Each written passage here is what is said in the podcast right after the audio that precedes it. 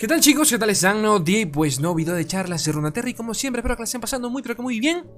Este, coño, cuéntenme cómo están, cómo los trata la vida, cómo andan con el COVID, cómo andan con, no sé, con las clases, con el trabajo, porque bueno, la mayoría de ustedes son unos viejos ya, todos unos viejos.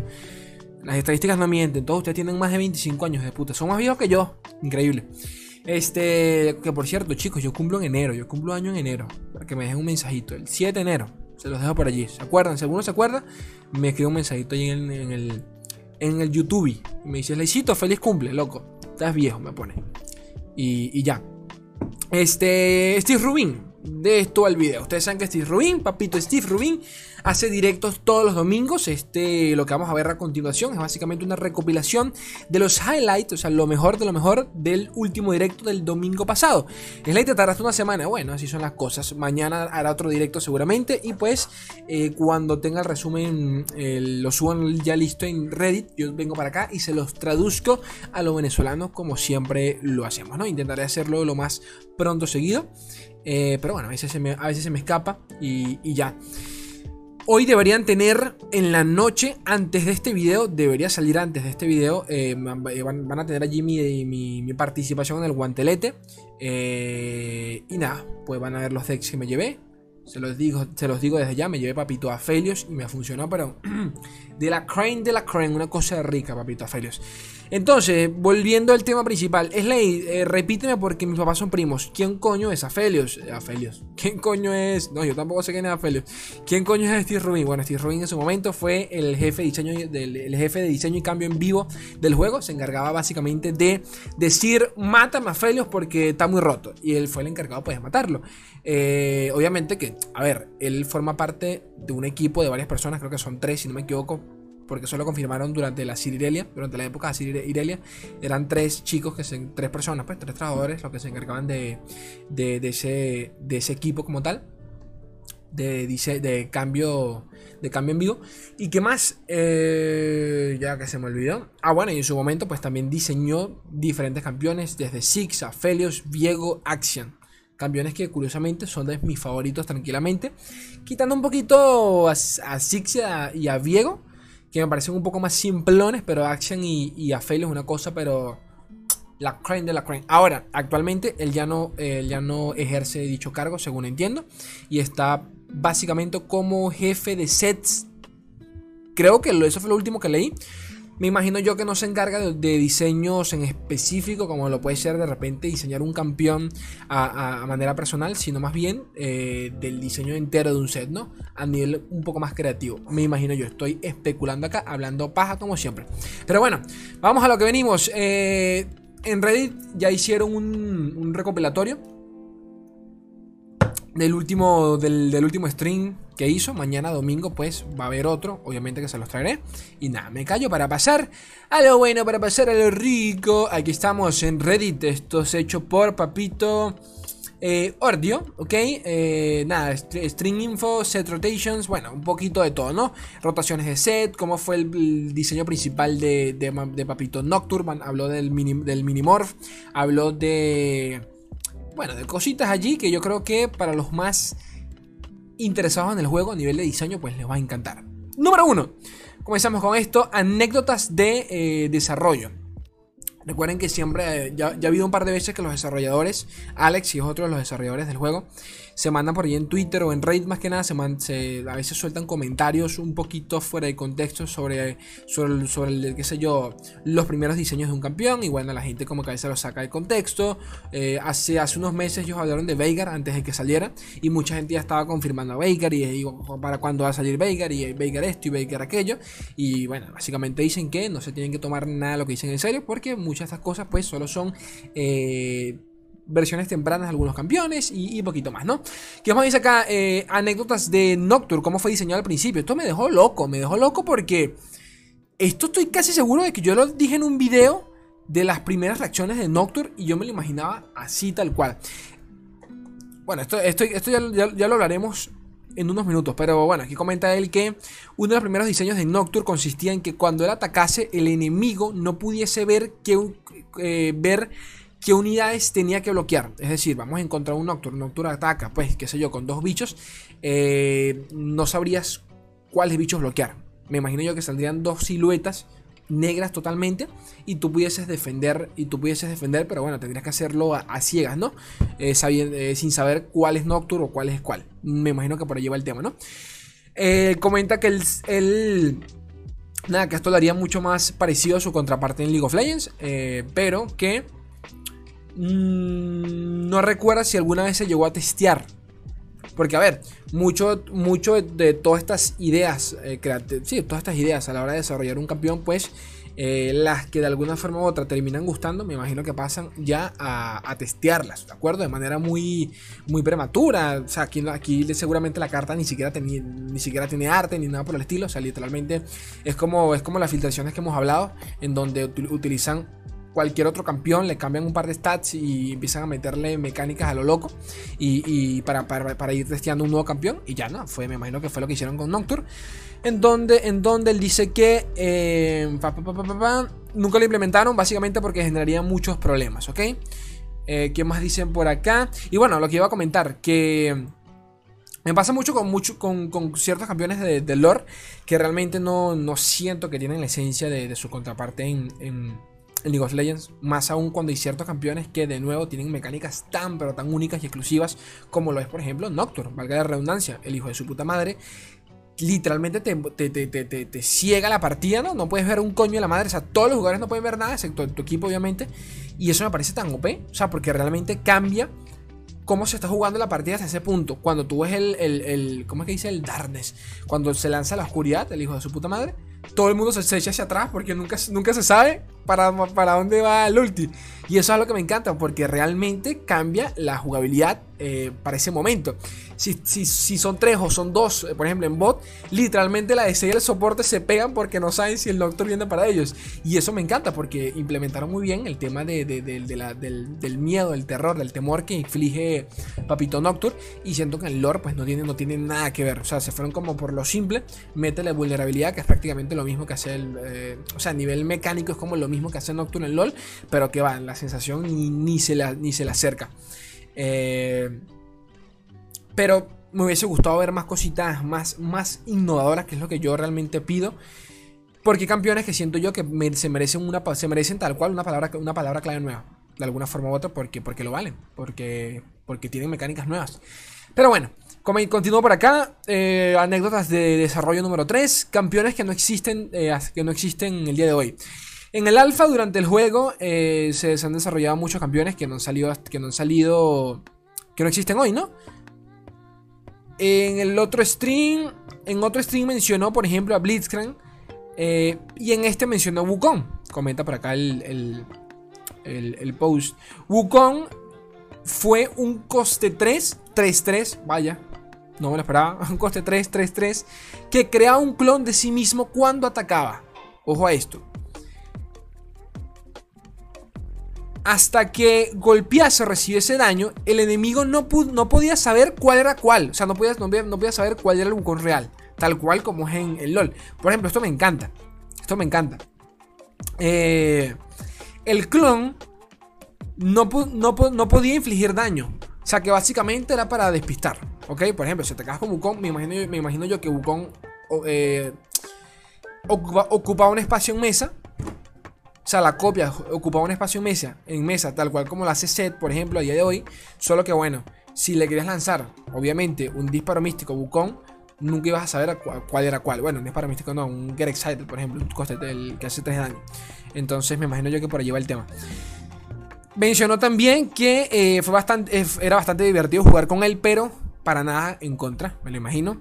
Comenta que este tipo de mecánicas son muy complicadas de mantener a nivel de código y que, que posiblemente eh, con cada lanzamiento de cartas pues todo terminaría bugueándose, ¿no? Es entendible, pasa mucho con campeones que son tan, tan, tan drásticos a nivel jugable, al estilo, por ejemplo... ¿Cómo se llama este papito? Se me olvidó, papito Viego en LOL, salió rebugueado. Para el que no lo sepa, Viego en LOL lo que hace es que con una de sus habilidades, si, si asesina a un campeón enemigo, se apodera de él. O sea, literalmente entra, entra en su cuerpo y puede utilizarlo. O sea, puede robarse sus habilidades, los, los, eh, los objetos de carga, o sea, tal cual como si estuviese jugando en la, computadora del otro man. Y por esa misma, por esa misma mecánica, Diego a nivel de código tiene todos los, tiene, tiene en él todos los, ¿cómo decirlo? Tiene que tener todos los, eh, eso lo explicó una vez un Rioter, que a nivel de código, Diego es como todos los campeones en uno, y eso pues termina, termina con un montón de bugs. Y bueno, Viego cuando salió, te recuerdo que estaba rebugueado con mil mierdas y así con otros campeones, ¿no? Pero bueno, pero Asir, por ejemplo, Asir también, Asir es de los primeros campeones que recuerdo en LOL, el hijo de su puta madre creaba. Podía que, bueno, en su primera versión, en su primera versiones no, siempre. Asir cuando salió eh, crea los soldados de arena y tú puedes mover los soldados. Bueno, cuando salió Asir yo recuerdo que la cantidad de bugs así era una cosa ridícula. O sea, así, se bugueaba con todo. Por la cantidad de interacciones que tenía el hijo de su puta madre. Porque podías. Así tiene, tiene otra habilidad que, le permitía acercarse a sus soldados.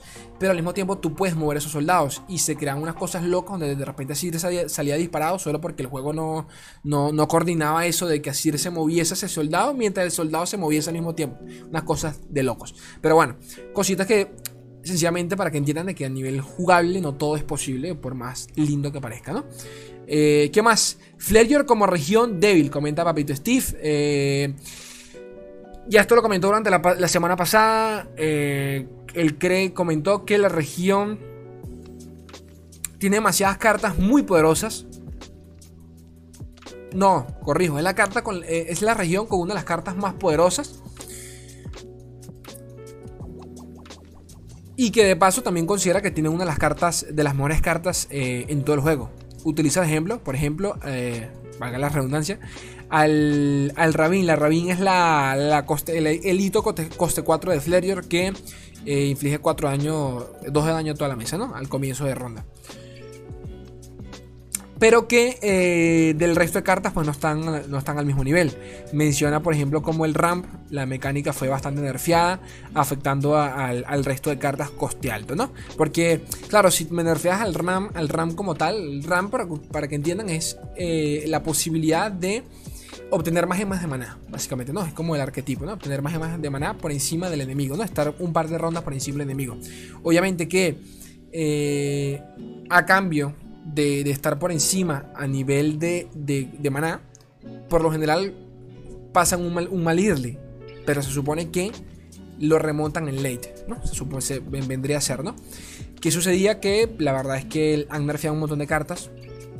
Y no solo eso, porque por ejemplo, yo sé que a muchos por acá le están llegando a la cabeza Trundle, que lo nerfearon, pero más allá de eso es que bufiaron muchas cartas y comenta aquí Papito Steve con la llegada de Mandel City, pues eh, le pegó también bastante a, ciertos arquetipos de Flareon. Por ejemplo, él comenta que cartas tradicionales que fueron bastante eh, jugadas en la región, como el, el, el Sentry, Avaron Sentry, que es el, el Vigía Barosano, creo que es ese, Vigía Barosano, o el Omen Walk, Hulk, Hulk, Omen, Omen Hawk, creo que se pronuncia este no sé cuál es. Este creo que es el, que, el que aturde, el que, el que congela, creo.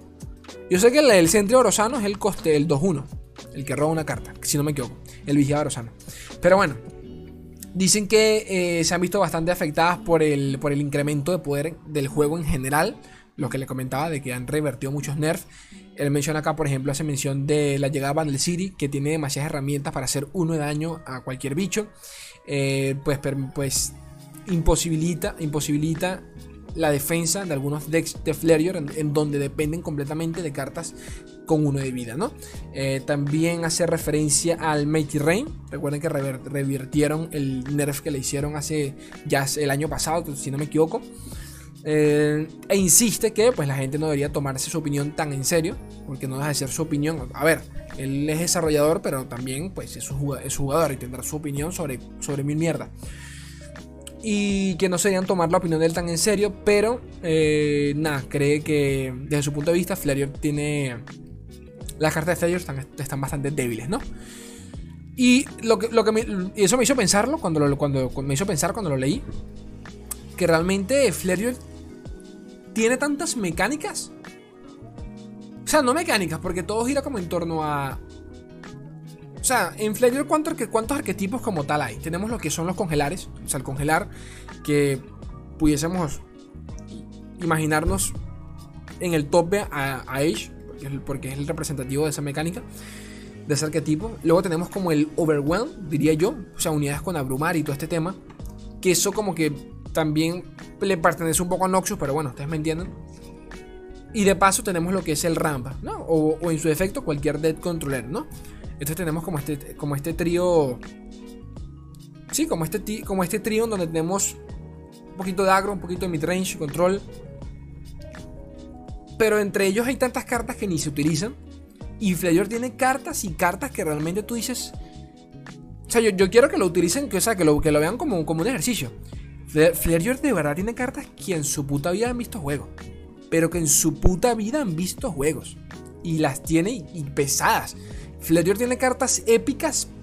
hay una de, de Age, que, o sea, del kit de Age de congelares que mata todas las unidades congeladas. O sea, mata todas las unidades con cero de poder. Que tú dices, ¿qué es esto? Tiene el, el, el, los, los coste 9, coste 10, que son los mataditos. Tiene los... Tiene estos hechizos de mierda que convierte a todas las unidades en hitos. O sea, tiene, tiene de verdad hechizos y unidades pesadísimas, pero que nunca han visto juego. Nunca, nunca han visto juego. Por más allá de que sea de repente un deck troll, nunca han visto juego. Y meta como tal, pensándolo ahora, creo que Age solo lo ha sido durante la beta. Que realmente fue el Frostbite, eh, que es el del convencional que conocemos todos de Age. Después hubieron versiones con Sejuani, pero bueno, realmente Age siempre ha funcionado sola. Algunos, pues, hoy en día la versión más conocida fue la que se convió, la que se conviaba con, con, con, con, con LeBlanc. Pero de nuevo, que es a lo que hoy, casi siempre que Age aparece en el meta, aparece, o sea, Age o Flareon, qué sé yo, aparece, no, me refiero a Age más que nada, que ese arquetipo de congelar aparece en el meta, aparece para contrarrestar a otro, a otro deck tier 1. Ese es el tema. Entonces, no sé yo. El Overwhelm, y pues ni te cuento, el Overwhelm cuántas, cuántas veces ha sido meta. De nuevo, las veces que aparece Overwhelm es para contrarrestar un deck del meta. Y sinceramente creo que lo más popular que se ha tenido Flareor ha sido el control. Creo que con Flareor junto con, con, Isla de las Sombras pues son las regiones predilectas de control de mesa en general, ¿no? Pero bueno. Pero bueno, continuamos, papito Steve. Se, se respeta tu opinión. Rotaciones de cartas. Bueno, esto ya, ya se ha hablado no sé cuántas veces. Lo he comentado aquí yo en el canal. Lo han comentado como 10.000 Rioters. Ya estoy recansado de esto, pero bueno, lo voy a mencionar porque entiendo que es la típica pregunta que todo el mundo le, le, hace como, como desarrollador de un juego de cartas. Cree que, o sea, considera que eventualmente va a llegar, van, a llegar las rotaciones de cartas. Es like, ¿qué son las rotaciones de cartas? Bueno, a ver, si, si siguen metiendo más y más cartas, llega un punto donde es, es imposible tener balanceado todo el juego. ¿De acuerdo? Porque si, tienen planeado pues lanzar nuevos sets, eh, obviamente que van a empezar a repetir mecánicas, tienen que implementar nuevas mecánicas y de repente alguna que otra de esas mecánicas, para la redundancia, puede estar rotísima con alguna otra, alguna que otra carta eh, que lanzaron, qué sé yo, hace 2, 3 años. Entonces tienen que empezar a rotar los sets, en, en su defecto, para el, que, para, el, que no entienda, rotar las cartas. Por ejemplo, que, este, que esta season solo se van a utilizar tres regiones. Un ejemplo, de Noxus, Demacia, Jonia. Solo esas regiones, solo esas regiones. Y el resto pues mueren. Que no creo que el tema vaya por allí. De no, estoy sencillamente lo estoy, diciendo para que lo entiendan, para que entiendan el ejemplo. Es muy probable de que, por ejemplo, de las, qué sé yo, de las 500 cartas de Jonia, solo se puedan utilizar 300. Entonces, de alguna forma, pues puedan tener todo un poquito más controlado. Lo interesante acá, que ya por lo menos eh, están indagando un poquito más en cómo sería lo cual me, hace pensar de que ya lo están, ya lo tienen allí sobre la mesa. Y es que la, idea, es, la idea es reemplazar cartas de, las expansiones anteriores con, eh, con otras cartas, ¿no? Eh, comenta por acá. Estas cartas reemplazadas serían cartas que no han tenido mucho juego, o sea, cartas malas, tan simple como eso, o cartas que han tenido demasiada presencia en el metajuego por mucho tiempo. O sea, el caso contrario, ¿no? En donde, por ejemplo, al estilo Draven, que es una de las filosofías de, nerfeo, entre comillas, a día de hoy que tiene el equipo de lore. Cuando una carta lleva tanto tiempo en el meta, funcionando, sin ser realmente OP, las suelen nerfear. Por el simple hecho de crear variedad. Porque en casi cualquier versión de Noxus tú tienes que meter a Draven. Porque te salía rentable como el lugar. Pues dijeron, mira, vamos a nerfearlo para que la gente pues se busque la vuelta por otro lado. Y poquito más. Eh, aclara que esto no significa que, que, no vayan a seguir mejorando los campeones existentes con los siguientes parches de balance, ¿ok? Sobre agregar campeones de LOL al. personajes de LOL al juego, al lore. Alguien le preguntó que si. que si el boot. que si. que si el boot. el coño de la madre con el, alfabetismo. Que si el red buff, o sea, el bufo rojo, lo van a incluir en el juego, ya que el bufo rojo, el bufo azul ya está, ya está, en el, ya está actualmente en el juego con, con Targon, ¿no?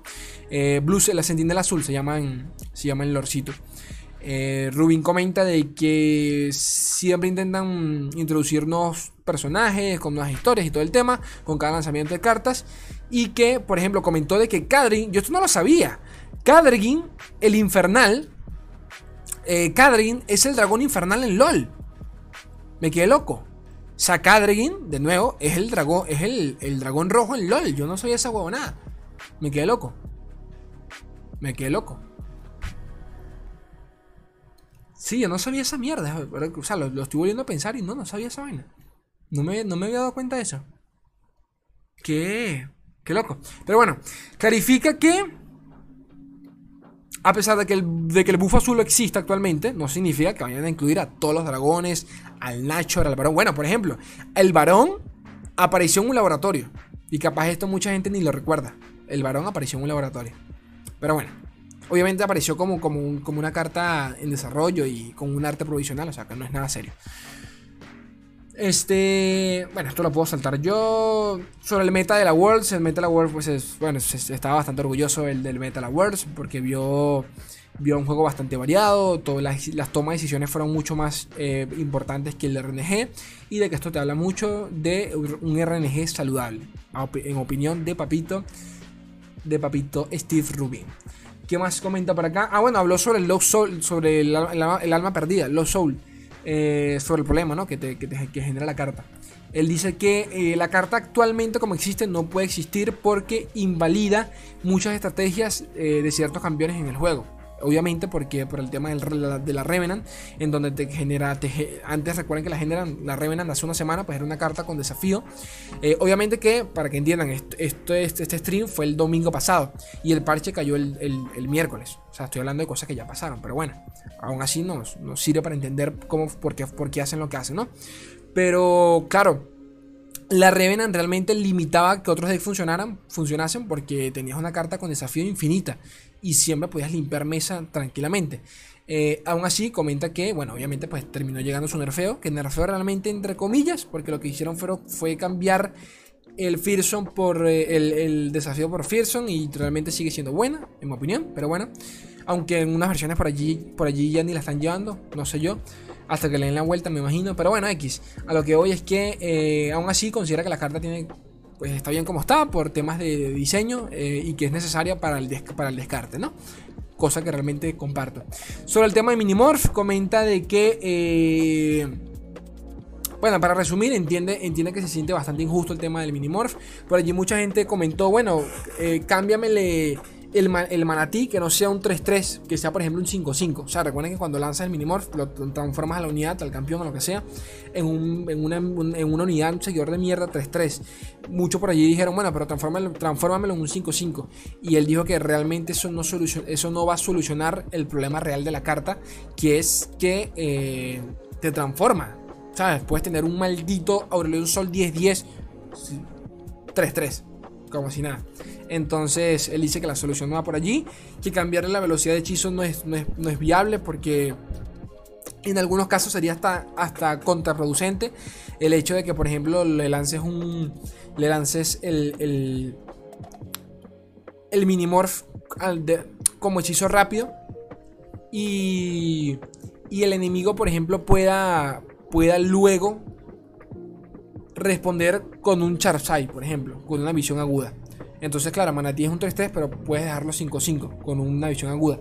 Esto haciendo referencia a que al, hacer, al ser el hechizo ráfaga, te, te permite, entre comillas, silenciar también cualquier tipo de bufo que el enemigo haga por encima. Entonces, pues sí, tiene, tiene un poquito de sentido, entre comillas, porque tampoco es que sea la gran, diferencia, pero bueno. Básicamente eso es todo, gente. Abajo, como siempre, tienen, tienen los links para que lo vean. Eh, mañana va a haber otro stream. obviamente que lo voy a traer acá, así que paciencia, cuenten con eso. Y realmente, realmente poquito más, creo yo. Esto lo tienen en Spotify para que me escuchen por allí. Yo nunca los olvido. Yo sé que hay un par, un par, porque creo que son como cinco huevones que siempre me escuchan en Spotify. Que sepan que los agradezco, se los agradezco porque siempre, siempre intento subir todo a tiempo. Lo que pasa es que se me, se me hace complicado por temas de internet, no por otra cosa. Créanme que, créanme que si es por mí, subo los dos, las dos cosas al mismo tiempo, pero eh, cuando subo un video a YouTube, luego lo subo a Spotify y, a veces el internet pues no me va para tanto. Entonces, bueno, chicos, temas de internet, no les voy a mentir. Me pueden apoyar en Patreon, desde un dólar pueden participar en sorteos de skins mensual, gracias al League Partner, eh, skins de lore, así que ténganlo en cuenta. Chicos, yo los quiero un mundo y la mitad de otro. Un beso enorme, gente olla. Adiós.